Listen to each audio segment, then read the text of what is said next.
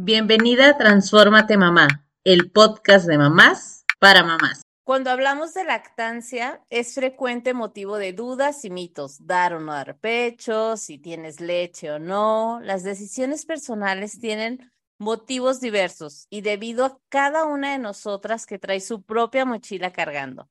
Y juzgar a una mamá por no dar leche materna sin conocer el contexto es un error.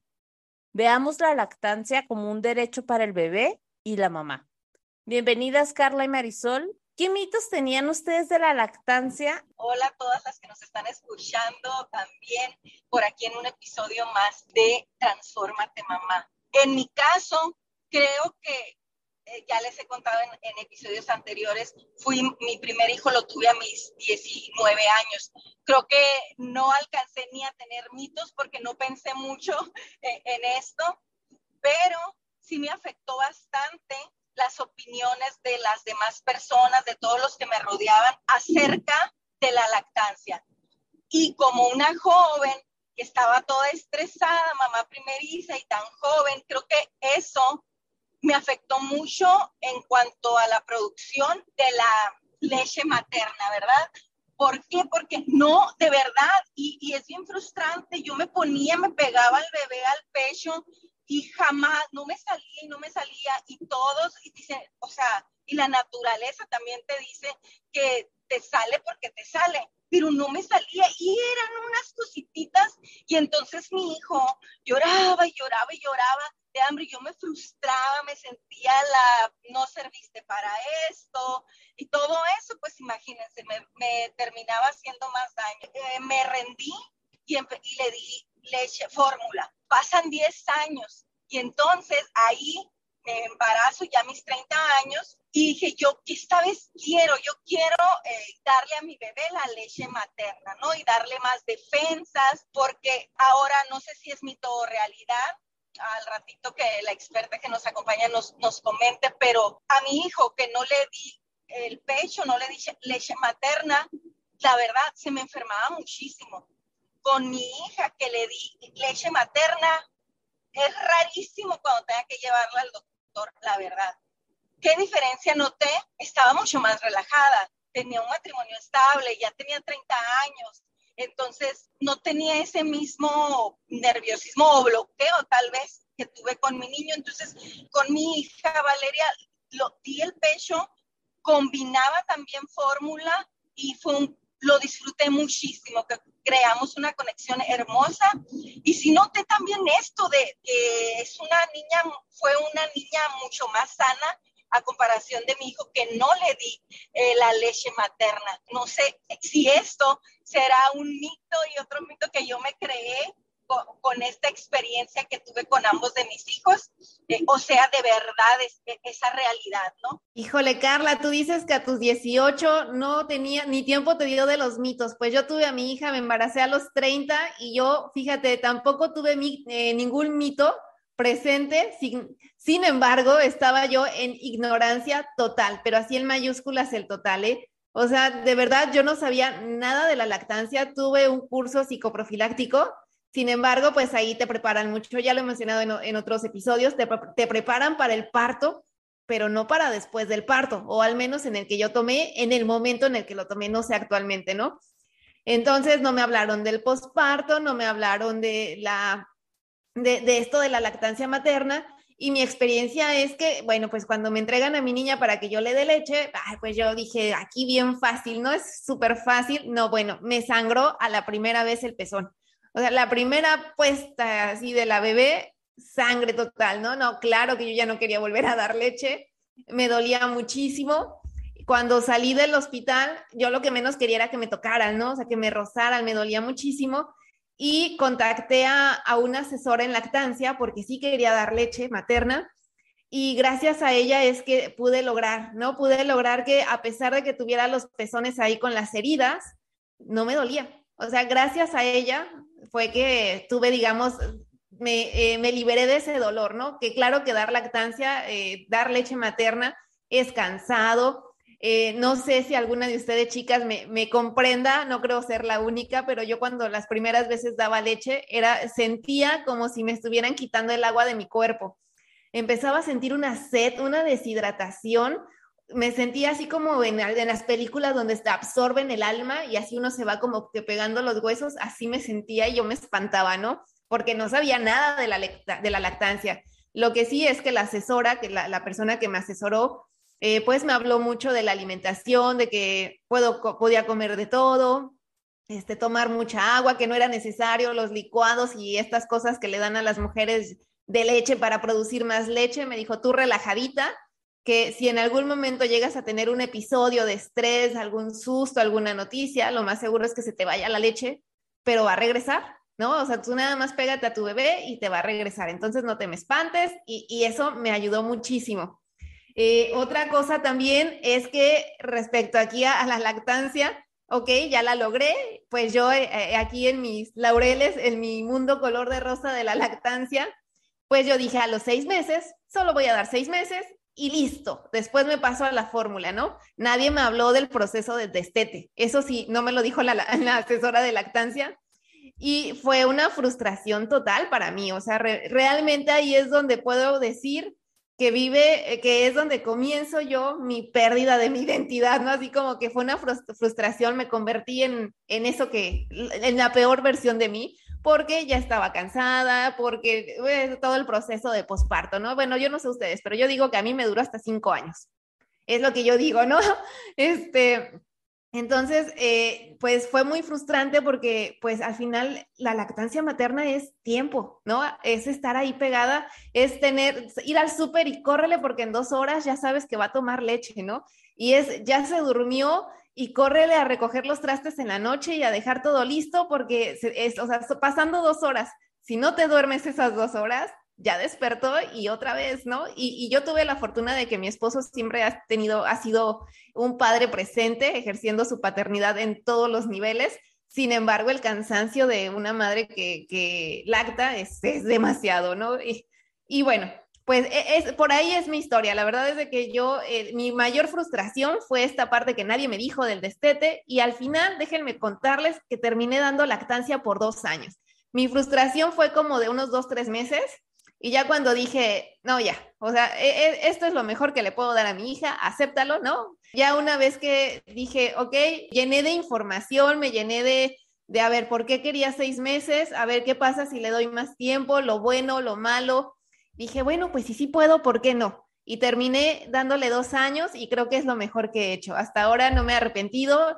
Claro que cuando se viven en esos dos años se hacen eternos, largos, pareciera que no terminan, ¿no?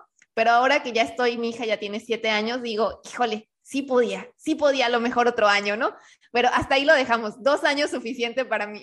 En mi caso, combiné desde un inicio, sabía que lo quería hacer combinado, o sea, no solamente dar pecho, pero siento que me faltó muchísima información, al igual como comentaban. Primeriza, eh, de mis amigas fui la primera en embarazarse, no estaba tan chica, o sea, ya tenía como 29 años, 28, 29 años, pero de mi círculo cercano fui la primera en tener bebé, entonces no como que no había referencias tanto de nuevas mamás con nuevas tendencias hablando de esto.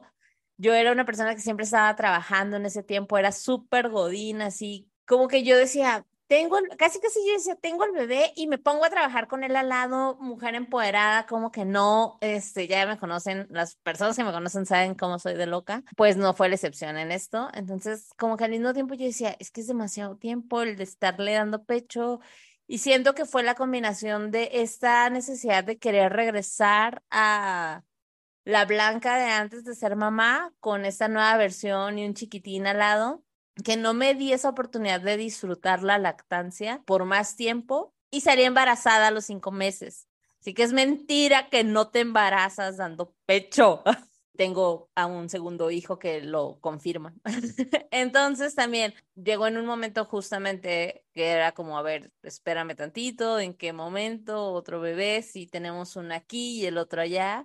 Eh, siento que me faltó mucha información en ese momento para tomar decisiones más informadas. Ahora lo sé, pero ya no lo juzgo como en su momento lo hice, ni me juzgo. Creo que hice lo mejor que pude hasta ese momento. Tengo hijos bastante saludables. Seguramente si les hubiera dado más pecho, pues tal vez serían más saludables, pero no me puedo quejar. O sea, mi experiencia con mis hijos ha sido buena. Siento que justo es esto, ¿no? Hay demasiadas cosas demasiados mitos, demasiadas cosas que no se hablan de la lactancia, que cada vez empezamos a escuchar más y eso me da muchísimo gusto. Pero qué importancia es que esta información, cuando eres mamá primeriza, la tengas antes de que nazca el niño, ¿no? Ya que lo tenemos ahí al lado, ¿no? Y para eso vamos a dar pie a nuestra invitada del día de hoy, que es asesora de lactancia y es dura de parto certificado. Regina Molina, bienvenida, ¿cómo estás? Hola a todas, pues muchas gracias por haberme invitado, yo encantada. Estoy muy bien lista para desmitificar muchísimos mitos que ya estuve escuchando, aclarar dudas y dejar más tranquilas a las mamás eh, primerizas o no que nos puedan estar escuchando. Oye, Regina, justamente tú antes de convertirte en asesora de lactancia, ¿qué mitos tenías acerca de este tema? O Pues habían muchísimos mitos en torno a la lactancia, pero mi interés surgió justo cuando me enteré que estaba embarazada. Entonces, justo cuando me enteré que estaba embarazada, yo le dije a mi esposo, es que no tengo ni idea de cómo voy a alimentar a mi bebé, no tengo ni idea de cómo se produce la leche materna, de por cuánto tiempo, de cómo funciona, no tenía ni idea. Entonces, mi interés surge, pues sí, a raíz de que, de que me entero que estoy embarazada. Cuéntanos ahora si empieza con todos estos mitos que fuimos soltando cada una de nosotras, nuestras ideas. Si es, por ejemplo, son más enfermizos los que toman de fórmula o los que toman este, leche materna. Cuéntanos, a ver. Eh, la verdad es que sí hay una relación entre que los bebés se enfermen más o no cuando son alimentados de pura leche materna. ¿Por qué? La leche materna es un fluido vivo. ¿Qué quiere decir esto? Que va cambiando dependiendo de las necesidades de tu bebé e incluso va cambiando en cada toma que vaya teniendo tu bebé al pecho. No es lo mismo la leche eh, de cuando te pegas a tu bebé al pecho la primera vez a, la leche que va saliendo cuando ya llevas 20 minutos incluso dando pecho, ¿no? Tampoco va a ser la misma leche que tienes al momento de que nace tu bebé a cuando ya llevas, por ejemplo, dos años dando leche, bueno, dando pecho. Entonces, la, leche materna, como les comenté, es un fluido vivo que se va adaptando a las diferentes necesidades de nuestros bebés. Por ejemplo, si ahorita tuviera una mamá que me dice, Regina, ¿sabes qué? Es que estoy enferma de COVID, ¿no? Que ha sido un, un tema como que muy importante como esta época de pandemia. Muchas mamás me han dicho, es que si estoy enferma, si estoy enferma de COVID, ¿puedo seguir dando pecho? Pues sí, claro que puedes. De hecho, tú le estás pasando anticuerpos a tu bebé contra el COVID. No quiere decir que no le vaya a dar, pero puede darle y puede que incluso eh, el hecho de que tú le estés dando leche reduzca significativamente que le dé más grave, que le deje secuelas. Tu propia leche le está pasando anticuerpos a tu bebé contra el COVID. Incluso mamás que ya están vacunadas y le están dando pecho a su bebé, aunque no estén enfermas, pues ya le están pasando anticuerpos a su bebé porque ya se pusieron la vacuna.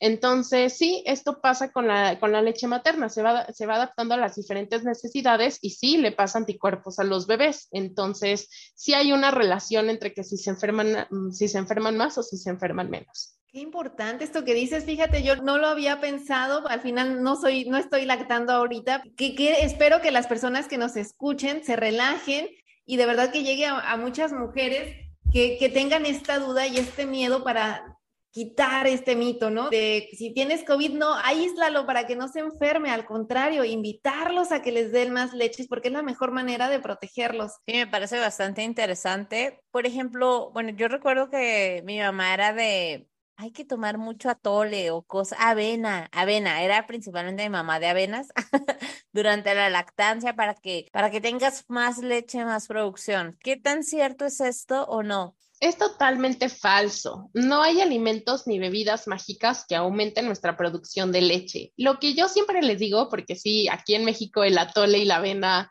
es muy común, es que yo les pregunto, a ver, fulanita, ¿a ti te gusta el atole? No, que sí. ¿Te gusta la avena? Sí, me encanta.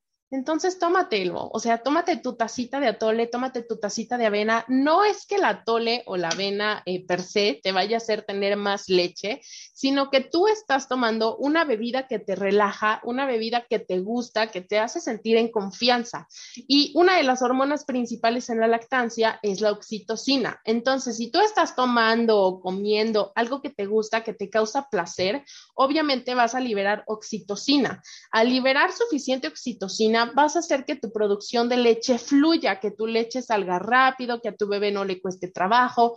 Por el contrario, que si estamos estresadas, ansiosas, enojadas, no va a ser que la oxitocina desaparezca, no, va a seguir habiendo oxitocina, pero vamos a elevar el cortisol. Entonces, al tener el cortisol mucho más elevado que la oxitocina, esto puede hacer que la leche fluya más lento, que incluso bebé sienta tus emociones porque ellos nos perciben e incluso se altere contigo, entonces, como tal, no es que los alimentos o las bebidas nos aumenten la producción de leche, sino que al tomar o comer algo que nos gusta va a hacer que la oxitocina fluya y por lo tanto que la producción de leche sea óptima. Aquí nada más me gustaría aclarar para las personas que nos están escuchando, el cortisol es la hormona del estrés. Entonces, eh, e, eso, e, entre más estresados, eh, pues va a disminuir, ¿no? La salida de la leche. No es que se elimine, ¿no? O a lo mejor sí, dependiendo del nivel de estrés, como a mí me, lo dijeron, pero va a regresar, ¿no? Simplemente en el momento en el que nosotros nos relajamos, ahí está, ¿no? La, salida de la leche. Si es así, ¿verdad? ¿Verdad, este, Regina? Pues no es como tal que se elimine Marisol, siempre vamos a seguir teniendo leche y no es como que se corta y regresa, pero sí podemos llegar a notar eh, que la salida eh, de la leche, el reflejo de eyección, así se le conoce, que la salida de la leche sea un poco más lenta. Por esto mismo, y que estamos tan estresadas que se frena un poquito la oxitocina, no sale tan rápido la leche porque tenemos los niveles de cortisol muy elevados. Entonces, no es que se corte, simplemente llega a ser un poco más lento. Que es más o menos en relación a lo que les comentaba, ¿verdad? De mi primer bebé que estaba pues bajo mucho estrés y no, o sea, tal vez, ¿verdad? Debí de esperar, esperar, esperar más hasta que ya eh, pudiera generar o crear más leche o, como dices tú, que fluyera, ¿verdad? Pero, pero no, no, no resistí. Si fueron algunas semanas y, el bebé, mi hijo lloraba, lloraba, lloraba de hambre y era muy poquito, no, no se satisfacía. Pues, eh, y en el caso de, de mi niña, pues ya fue una situación muy distinta en estos casos, por ejemplo, Regina, que digo que estamos comentando de este nivel de estrés y demás, creo que también otra de las ideas es la cantidad de leche que estás produciendo, ¿no? Y para muchas, o sea, yo te voy a, aquí siempre nos encanta confesarnos. Justo yo esperaba que salieran como litros, no sé, o sea, estoy exagerando, pero mucha leche desde el inicio.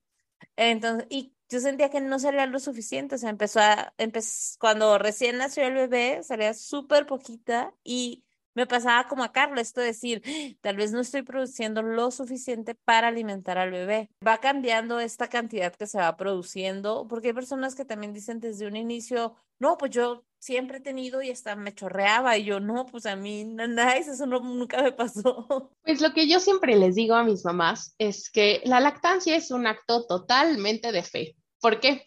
Porque nuestros pechos no son transparentes, la boquita de nuestro bebé no es transparente para ver cuánta leche está sacando, como les decía, nuestros pechos tampoco para ver cuánto están produciendo. Entonces, siempre les digo, es un acto totalmente de fe. Obviamente hay parámetros o, eh, cosas con lo que nos podemos ir guiando para saber que nuestro bebé se está alimentando adecuadamente, pero sí, de hecho, nuestra leche va cambiando en cantidad dependiendo de la edad que tenga nuestro bebé. No es la misma cantidad que tú vas a producir cuando nace tu bebé, que la primera leche que producimos es el calostro, que va a salir en muy pequeñas cantidades, porque el estómago de nuestro bebé es del tamaño de una cereza. O sea, imagínense qué tan chiquito es, es del tamaño de una cereza, obviamente va, va a salir poquita leche. Entonces va a ir cambiando conforme nuestro bebé vaya creciendo y poco a poco vamos a ir produciendo cada vez más leche. Ahorita que comentas esto de que es un acto de fe, porque no estamos viendo, no es transparente la boca, no es transparente nuestro seno como para ver, ay, mira, produje cinco onzas, cuatro onzas de leche, ¿no? Entonces, quiero compartirles a ustedes y a todas las que nos estén escuchando algo que el pediatra me, me dijo en mi preocupación, pues ella estaba feliz, ella se quedaba satisfecha. Sin embargo, yo, mi cabeza estresada también decía, ay no, yo creo que no está comiendo bien esta niña. Y en una de las consultas, con las visitas al pediatra, le hice la pregunta, ¿sabe qué, doctor? Es que me sale muy poquita leche, siento que no está comiendo lo suficiente, ¿qué hago? Y voltea muy serio y me dice, porque ya la había medido, ya la había pesado, ¿no? El, el doctor. Y dice, te acabo de decir lo que creció y te acabo de decir el peso que aumentó tu hija está comiendo bien y se está desarrollando bien. Lo que está comiendo, poquito, mucho, es lo que ella necesita. Así que quédate tranquila. Y fue así como, oh, pues tienes razón. Sí, exacto. Fíjate que a mí me pasó algo similar porque déjenme de aquí confesarles, mi hija se mantuvo solamente con la lactancia materna hasta el año y medio. No tomaba agua, no tomaba mamila, no comía nada, solo leche materna, no, eh, pues fue un caso, digamos, eh, no sé, eh, supongo que entre mi estrés y como, mamá primeriza, no supe introducirle debidamente en su momento los alimentos.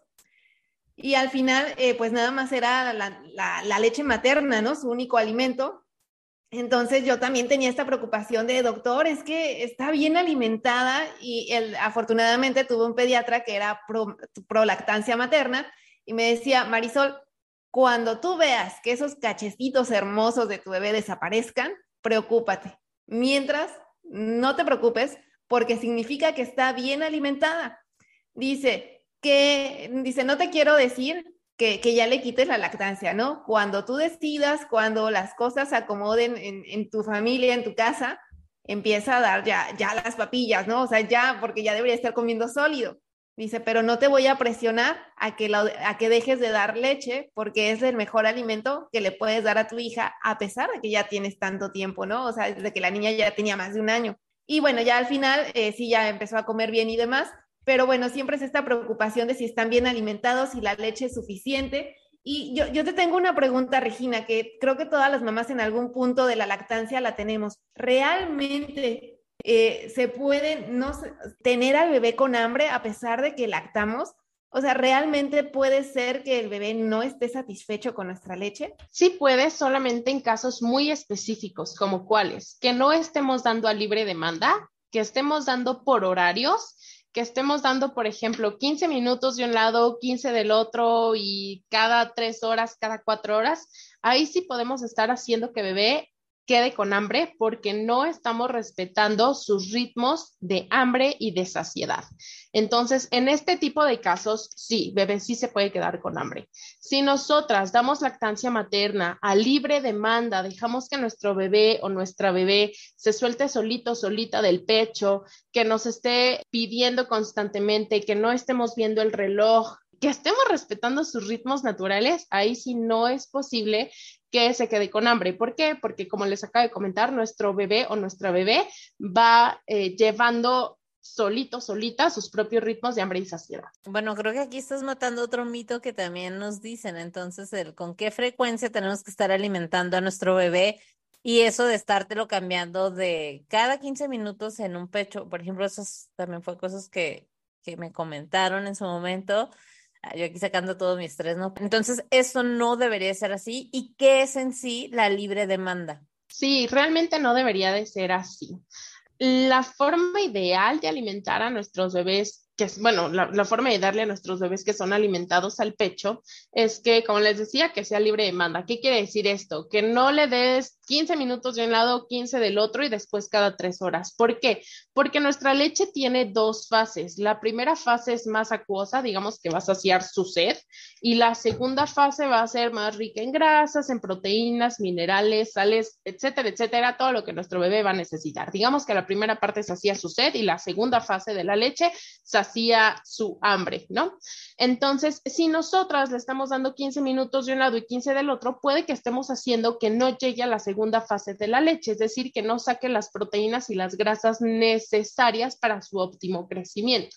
Si nosotros estamos dando cada tres horas, entonces eh, imagínense, eh, voy a empezar por lo simple. La leche materna se digiere entre 30 y 90 minutos, entre media hora y una hora y media. Entonces, si nosotros estamos dando cada tres horas, entonces estamos dejando pasar una hora y media más de lo que nuestro bebé está necesitando y obviamente va a tener hambre. ¿Qué pasa con los bebés con mucha hambre? Van a llorar, un bebé que va a llorar no se va a enganchar correctamente al pecho, se va a empezar a jalonear y esto puede hacer que nos salgan grietas, que de las grietas ahora genere mastitis, que tengamos una obstrucción de algún conducto, que nos salga alguna perla de leche y entonces vamos a empezar a sufrir la lactancia y ahí es cuando también muchas mujeres caen en la, en la decisión que no es ni buena ni mala de dar fórmula. Entonces, esto puede llegar a pasar cuando eh, dejamos pasar tanto tiempo y cuando no respetamos los ritmos de nuestro bebé de hambre y saciedad. Entonces es un mito que les tenemos que dar cada tres horas y que lo tenemos que dar por horarios. Lo ideal sería que dejáramos que nuestro bebé, nuestro bebé se suelte solito, solita del pecho y que si nos quiere pedir a la media hora, a los 20 minutos, a los 45 minutos, a la hora que sea, igual nos lo volvamos a pegar al pecho, porque nuestros bebés son muy sabios y ellos solitos van a regular estos tiempos. Entonces, sí, lo ideal es dar a libre demanda.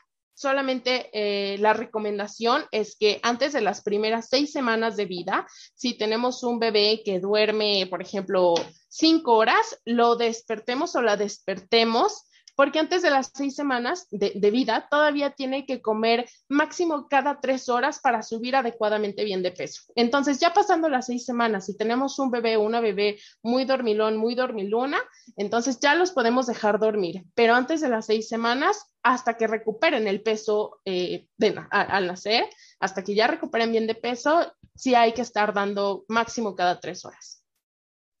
Yo tengo otra pregunta, Regina, respecto ahorita que dijiste que si duermen cinco horas, wow, la verdad yo me quedé así de wow, mi hija despertaba cada rato, ¿eh? que despertaba cada dos horas hasta que terminó la lactancia materna. Y justamente la pregunta va relacionado a esto. Eh, ¿Cómo se puede establecer un eh, ritmo de sueño adecuado en los bebés? ¿O cuál sería, digamos, un ideal? Porque cada niño pues es diferente, cada familia y demás.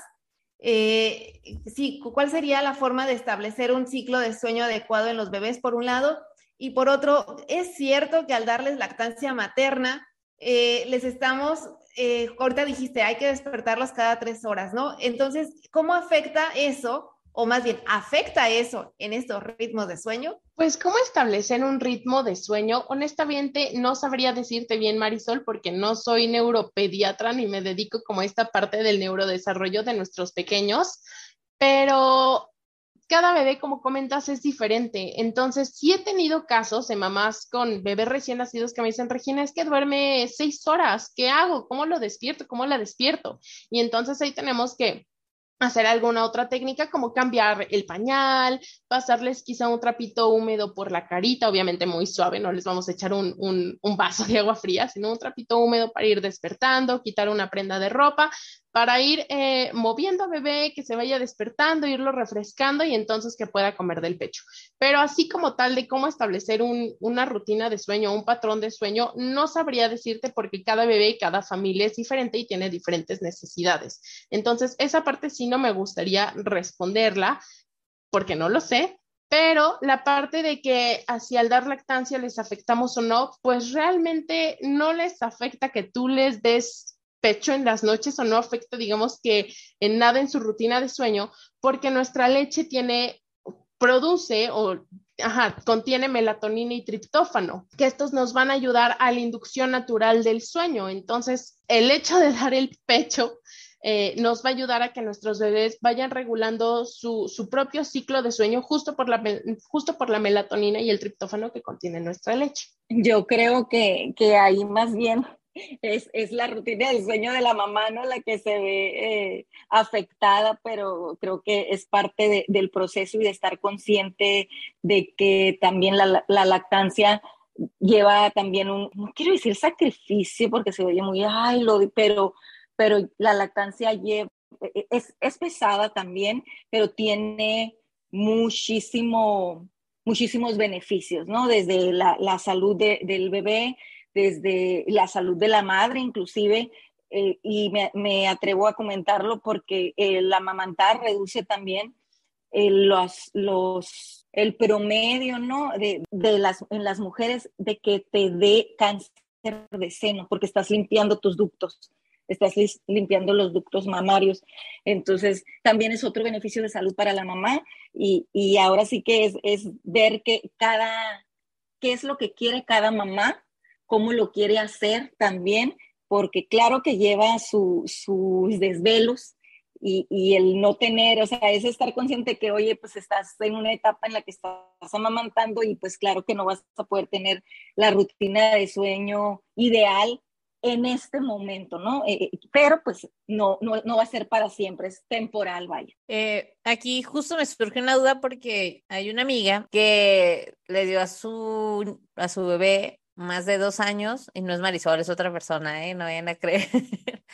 Pero, o sea, ella decía que ya llegaba el punto donde pues ya ni podía dormir porque era como solo el hecho de estar ahí pegada a la bebé, de estar pegada ahí y que pues también ella ya le estaba afectando. ¿Qué sucede en estos casos o cuál es tu recomendación para una mamá que dice, pues es que si no se la doy, ni estoy durmiendo, porque ella toda la noche quiere estar pegada a la mamá. Entonces, ¿qué sucede en estos casos? ¿Cómo, cómo lo manejas? Y justamente que va de la mano con lo que también comentaba Marisol, que se le, se le dificultó la parte del destete en su momento. Lo que yo siempre les voy a recomendar a todas las mamás, independientemente de la edad que tenga su bebé, es que haga también lo que crea mejor para ella porque justo se lo comentaba a una amiga hace poco, ¿no? Se habla mucho de que la leche materna o el hecho de amamantar tiene muchísimos beneficios para mamá, algunos igual, como lo comentaba Carla, eh, eh, que diga para bebé, y algunos igual, como lo comentaba Carla, para mamá. Pero, ajá, se dice mucho esto de, es que es el alimento ideal para bebé. Pues sí, pero para mamá realmente es, eh, este hecho de dar pecho es lo ideal para ella. Entonces, si ya llega un momento en el que no estamos disfrutando la lactancia, si nuestro bebé tenga tres semanas, seis meses, dos años, cinco años, si ya no lo estamos disfrutando, lo mejor es acercarnos con un asesor de lactancia, con un pediatra o alguien certificado igual en lactancia, que tenga conocimientos con certificado en lactancia, que nos oriente para la parte del destete, para hacerlo de la manera más respetuosa y amorosa posible. Con la parte del destete, lo que yo siempre les digo es, termina tu lactancia con el mismo amor con el que le empezaste. Entonces, independientemente de la edad de nuestro bebé, si nosotras ya no nos sentimos cómodas, entonces hay que acercarnos con una persona certificada que nos apoye a llevar este proceso de la manera más amorosa posible. Y justamente yo aquí tengo una duda, Regina, ¿cómo se, cómo se puede iniciar o, o así nada más de manera muy resumida? Un destete respetuoso, porque yo, por ejemplo, sí no supe nada del tema, estuve muy ignorante en su momento, o sea, yo pensé que era ya, hoy ya, hoy le dejo de dar leche y listo, y resulta que no es así, ¿no? Entonces, cuéntanos un poquito de, cómo, se, cómo se inicia este proceso. Pues muchas asesoras comentan que la regla de oro es no ofrecer, no negar. Es decir, yo no le ofrezco el pecho a mi bebé, pero tampoco se lo voy a negar. Si me lo pide, tampoco se lo voy a negar.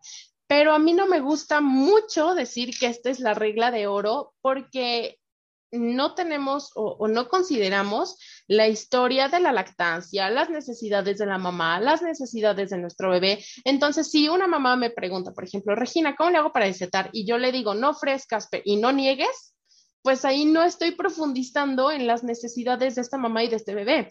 ¿Qué tal que es una mamá que... Eh, está embarazada y aunque sabe que puede seguir amamantando, pues ella ya no se siente cómoda. Pero yo no lo sé porque no le estoy preguntando y solamente le estoy diciendo, no ofrezcas y no niegues. O qué tal que es una mamá que tiene una depresión intensa y entonces no estoy profundizando más allá de sus emociones y solamente le estoy diciendo esto. Y si ella hace esto de no ofrecer y no negar, le voy a causar una depresión más profunda.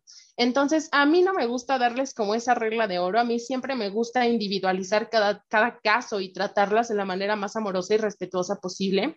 Entonces, lo que, lo, lo, que yo siempre les recomiendo es lo mismo, acérquense con un asesor en lactancia que hay muchísimas, que es igual lo que le decía una amiga hace mucho, hay muchísimas asesoras en lactancia, pero no se trata de tú solamente agarrar el celular y, ah, me encontré con esta asesora en lactancia, la voy a contratar, sino que es acercarte con esta mujer, platicar con ella, conocerla, porque puedes que puede que hagas o no clic con esta asesora en lactancia. Entonces, si no haces clic con tu asesora en lactancia, pues obviamente no te vas a sentir cómoda de abrirte con ella, de expresarte, incluso de mandarle videos de cómo acomodas a tu bebé al pecho, si llegas a tener alguna grieta, de mandarle fotos de tus pechos. Entonces, es muy importante acercarnos con una asesora de lactancia con la que hagamos clic, con la que nos sintamos cómodas, que, que, nos, eh, que nos transmita esta energía positiva, con la que digamos, ¿sabes qué es? Ella, su, su, forma de pensar se parece mucho a la mía, me está aportando demasiado.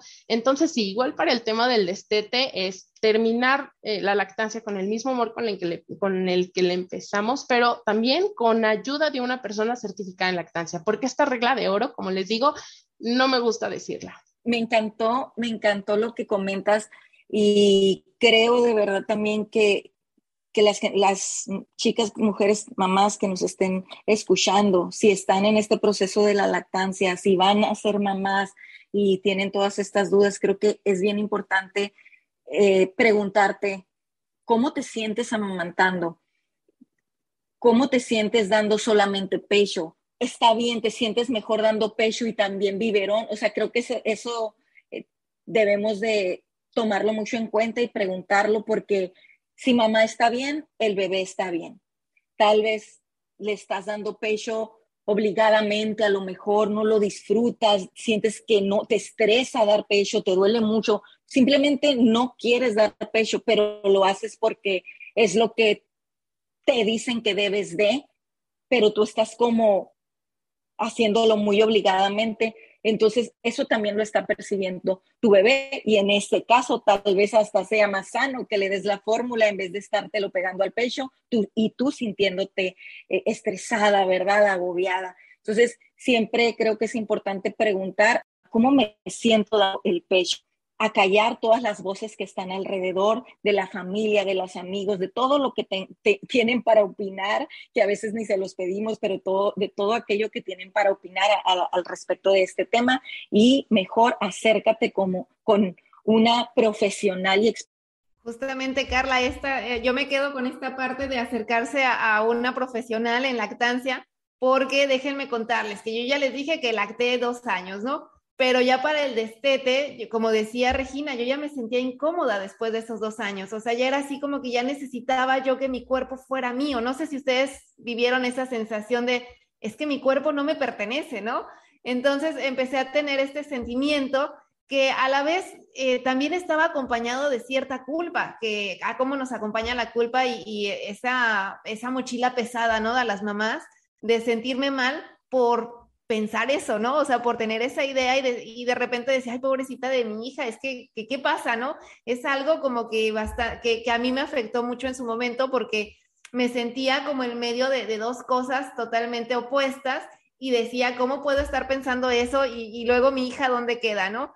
Entonces, si yo me hubiera acercado en su momento, eh, por ejemplo, con Regina, pues a lo mejor la parte psicológica también hubiera estado eh, pues más tranquila, ¿no? O sea, como decías, Carla, una mamá tranquila es una mamá feliz es un bebé feliz. Entonces yo seguramente ahí ya le estaba transmitiendo a mi hija y también esto se refleja en comportamientos, en el patrón de sueño, que no, y mil cosas más. Pero bueno, eh, me quedo con hasta que te sientas cómoda, ¿no? Si te sientas cómoda, adelante, y si no, acércate a Regina. Tengo una duda. ¿Qué pasa con las mamás que tienen que regresar a trabajar? Porque la realidad es que muchas, eh, una vez que pasan los, al menos aquí en México, los 41 días que te dan por, eh, por parte del seguro social, es como que tienen que regresar a trabajar. ¿Se puede seguir amamantando aun cuando tengas que regresar a trabajar? ¿Cómo se maneja o qué consejo les das a estas mamás que pueden estar en esa duda de no, mejor ya empiezo con solo la fórmula porque no voy a poder con esto? Pues e, es, lo mismo, acercarte con un asesor de lactancia. ¿Por qué? Porque sí se puede mantener una lactancia materna aún regresando al trabajo.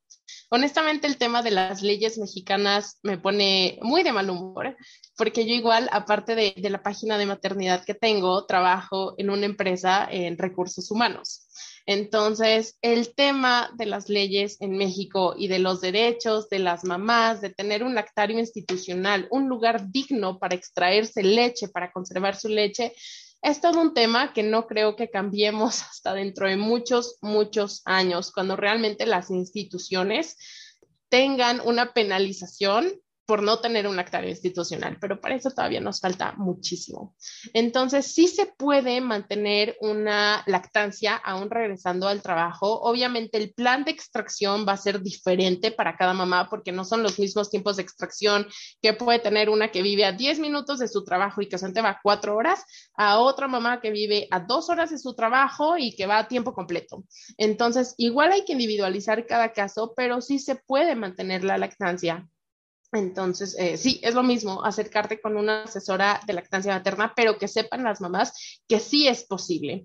También creo que el tema de esta parte psicológica y emocional eh, tiene un papel clave en, en, en, el regreso al trabajo, porque es como lo mencionabas, como lo mencionaban hace un ratito, viene mucho esta culpa materna de es que me quiero quedar con mi bebé, pero tengo que ir al trabajo porque si no, no hay dinero para comer, entonces, ¿qué hago? igual, pasa lo mismo, si tenemos una mamá estresada, angustiada por el mejor plan de extracción que tenga, el extractor más caro, si tiene esta parte de angustia, obviamente las extracciones no van a ser eficientes. Entonces, como lo mencionaban hace un ratito, ya llega un en el que si tú estás tan cansada, tan abrumada, tan triste, tan angustiada, lo mejor igual es ofrecer el biberón.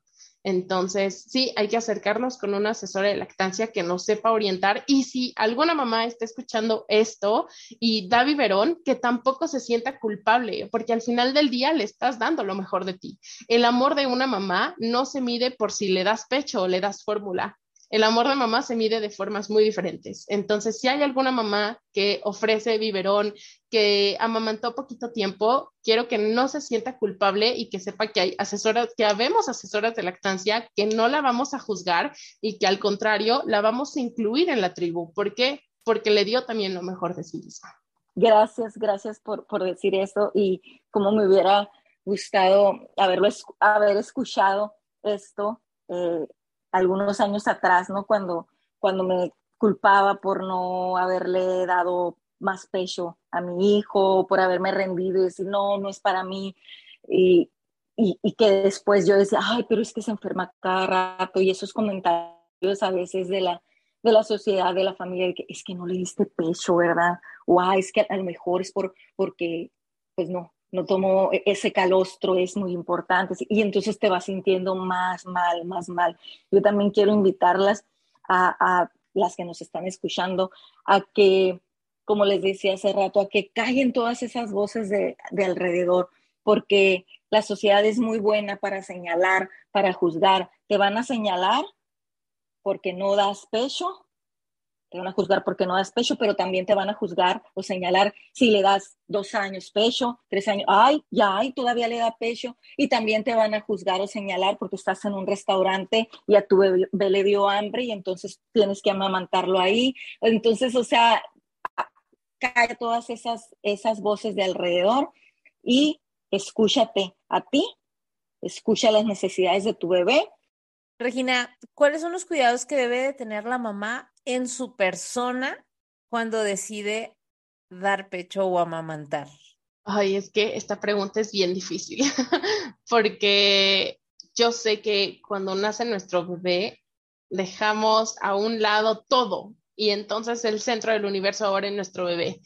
Entonces nos llegamos a descuidar muchísimo nosotras mismas y yo también lo viví. Yo me descuidé a mí, a mi familia, a mi esposo, yo descuidé a todo el mundo, a mí misma, por estar al pendiente de mi bebé, que digo, obviamente es entendible, pero a mí me hubiera gustado saber antes eh, que tenía que cuidarme a mí para poder cuidar efectiva y afectivamente bien a mi bebé. Entonces, creo que los cuidados que debe de tener una mamá que decide dar pecho es estar bien emocional y mentalmente, estar rodeada de, gente que la va a apoyar, que no le va a decir mitos que puedan llegar a perjudicar su maternidad, su lactancia, su crianza. Tengo igual muchas mamás que, que no tienen pareja, entonces no me gusta mucho mencionar el tema de tener una pareja que te respete, que te acompañe y te apoye. No, creo que que el hecho de estar rodeadas de gente, amigas, la mamá, la tía, el abuelo, la abuela, el papá, con quien sea, estar rodeada de gente que te apoya y que, que te va a sacar adelante ante, cualquier dificultad, es, es la clave. Entonces, tener esta estabilidad mental y tener esta tribu va a ser también la clave para una buena lactancia. Igual lo que a, mí lo que me gusta mucho hacer es que cada vez que llega una seguidora nueva a la página, siempre le mando un mensaje de bienvenida donde le menciono los talleres que ofrezco y que bueno, eh, al final del día esta es su tribu, contrate o no los talleres, esta es su tribu. ¿Por qué? Porque muchas veces las mamás maternamos en soledad y el que te manden un mensaje de bienvenida va a ser totalmente la diferencia. Y sí me ha tocado que las mamás reciben el mensaje y me dicen, muchísimas gracias por esta bienvenida y gracias por tomarte el tiempo de mandarnos este mensaje porque me, me, siento muy sola y el hecho de haber recibido este mensaje, de verdad que me hace sentir muy bien. Entonces, gracias. Y he decidido dejar los mensajes y seguidora nueva que llega a la página, mensaje que le mando, porque al final del día este es su tribu y maternar en tribu va a hacer las cosas muchísimo más leves, muchísimo más fáciles. Tan cierto esto que mencionas, Regina, fíjate que yo tuve la suerte de que a los seis meses de, que cumplidos de mi niña, la llevé a, un centro de estimulación temprana y ahí justamente hice mi tribu, mi, mi, mi grupo de amigas, éramos como ocho este, amigas que éramos mamás primerizas, fuera de, todas eh, teníamos a la familia lejos y, y todas dábamos leche materna, ¿no? Entonces era de juntarnos en el cafecito, en las tardecitas y contarnos esas experiencias de la lactancia, de, de, lo que fuera, ¿no? De verdad, eso fue lo que a mí también me ayudó mucho, como bien dices, la parte emocional, esa, sentir esa red de apoyo, que si bien no tuve a mi familia, pues tuve a todas estas amigas estábamos en la misma situación, entonces, pues con diferentes dudas, con diferentes errores y así todas juntas fuimos aprendiendo. Qué importante es esto de la red de apoyo y bueno, eso es lo que hacemos, ¿no? Justamente eso es lo que tú haces, Regina, juntar a, las mamás lactantes y nosotras a, a todas esas mamás que quieran transformar su vida y irla mejorando día a día. Así es, y quiero retomar lo que comentabas, Regina, de que entendiste que tenías que tenías que cuidarte a ti. Y, y esa, eso es lo que nos mueve, ¿no? por eso es que estamos aquí, por eso es que se creó este pote mamá, precisamente porque hemos vivido y entendemos ese, eso que sucede al, al, volvernos madres, que nos dejamos, que nos olvidamos y que pensamos que pues tenemos que, el mundo, como dices, ya nuestro mundo es, es el bebé, es ese hijo, pero no nos detenemos y no concientizamos que es súper importante seguir cuidándonos nosotras para que el cuidado y el amor y la paciencia que les demos a ellos pues sea de la mejor y desde nuestra propia mejor versión. Regina, ya estamos por terminar, pero no quiero dejar pasar esto que decías de la red de apoyo, ya sea tu pareja, tu familia, tus amigos, como bien lo decía Marisol, ella encontró esta, esta red de apoyo con, con otras mamás en esta misma etapa, eh, ¿cómo te pueden ayudar? ¿Qué consejo le darías a esas personas que estamos cerca de alguien que está comenzando con la lactancia? Este pedacito sí pónganselo a la otra persona para que lo escuche y sepa cómo ayudarte, porque a veces también nos cuesta trabajo decirle a las personas, necesito esto de ti, ¿no? Que sería lo más importante que aprendiéramos a hacer primero, comunicarlo, pero ¿qué consejo les das a esas personas?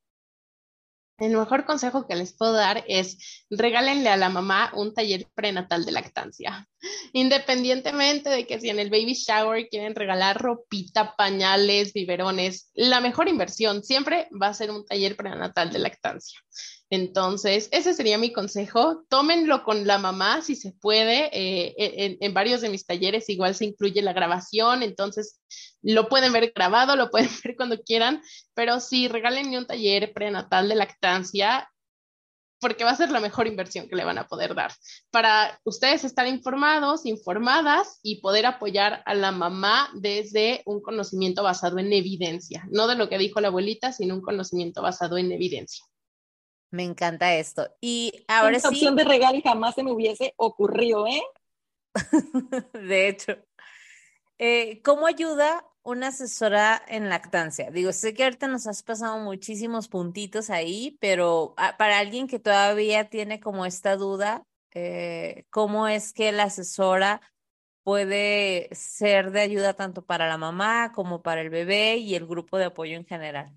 Pues las asesoras de lactancia siempre vamos a brindar eh, evidencia, como les decía, basada, información, perdón, basada en evidencia científica. Entonces, además de brindar este tipo de información TED, eh, esta información teórica, también vamos a brindar un acompañamiento emocional, que muchos de los problemas de lactancia con las mamás que, por ejemplo, ya tomaron mi taller prenatal, de lactancia, ya vienen desde la parte emocional, desde que no tienen apoyo, que no tienen confianza, que nace el bebé y, llega la abuelita o alguien y le dice un mito y entonces dice, Regina, es que tú me dijiste esto, pero ahora me están diciendo aquello, entonces no sé qué hacer. Y entonces lo que también hace el asesor en lactancia es devolverles este empoderamiento. A mí no me gusta decir que yo empodero a las mamás, porque yo no soy nadie para empoderarlas. Las propias mamás ya están empoderadas, solamente necesitan este empujoncito que las ayude a retomar este empoderamiento. Entonces, la asesora de lactancia las acompaña en esta parte, les devuelve esa confianza de, tú puedes, chica, tu cuerpo lo, tu cuerpo lo puede hacer, tu cuerpo sabe perfectamente cómo hacer esto. Y entonces la mamá, uff, ok, ya tengo acompañamiento, respiro, estoy tranquila, yo puedo. Y entonces vuelve a tener esta confianza para tener eh, una lactancia que ya decía.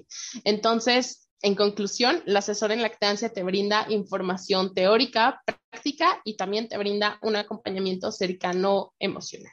Hemos aprendido muchísimo y aparte quitado cargas mentales y emocionales respecto a la lactancia justo. Eh, de poder respetar, creo que es lo más importante también, como siempre lo hemos dicho, eh, pues no juzgar, porque definitivamente nadie conoce la mochila de las de cada mamá, su propia historia. Entonces, de verdad estamos muy agradecidas que te tomaras el tiempo de compartir con otras mamás, eh, de quitar estos mitos, estas ideas, y seguramente hay muchísimos más que las mamás tienen. Y pues esperamos que este episodio pudiera despejar algunos de estos mitos y realidades de la lactancia materna. Te invitamos a seguir informándote sobre este tema y recuerda que ni el biberón ni amamantar te hace una mala mamá. Recuerda que puedes encontrar a Regina en Instagram como arroba maternidad bajo IXU. Lo voy a dejar aquí en la descripción del episodio para que puedas con un clic ir directamente con ella despejar las dudas, ver todo lo que comparte, porque es muchísima información que te puede servir y despejar dudas. Y si quieres profundizar en esto, aprovecha pues todo lo, lo que ella tiene también para ofrecer con estos talleres, regálala, regálale a otra mamá este, este taller que nos comenta. Y pues gracias a ti que llegaste hasta este punto del episodio. Si te gustó, te pedimos que lo califiques con cinco estrellas, que lo compartas con otras mamás te invitamos a seguirnos en Instagram como arroba transformate mamá y escucharnos la próxima semana en otro episodio del podcast de Mamás para Mamás. Transfórmate mamá. Gracias por escuchar este episodio. Si te gustó, te pido que lo califiques con cinco estrellas y lo compartas con otras mamás.